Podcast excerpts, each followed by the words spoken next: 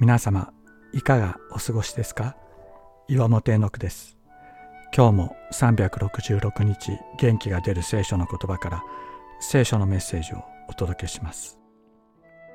4月2日光の季節。日本では桜とともに新しい年度がやってきます。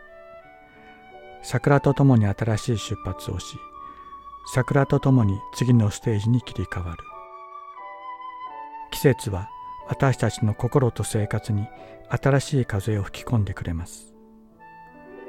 古いものに一度ピリオドを打ちまた新しく始めることは神様が私たちに与えてくださった祝福です。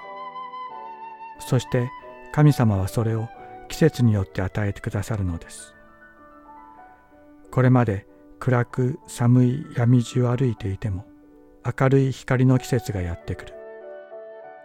明るい太陽のもと咲き誇る桜の下で神様があなたのために立てておられる恵みの計画について思いを巡らせてみませんか？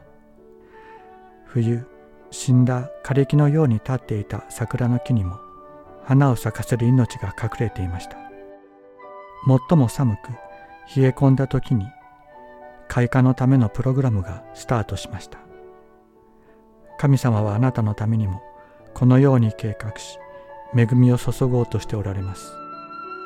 神様はあなたの中に隠れている尊いものに目を注いでおられるのです。あなたは月を作って季節を定められた。詩編104編19節。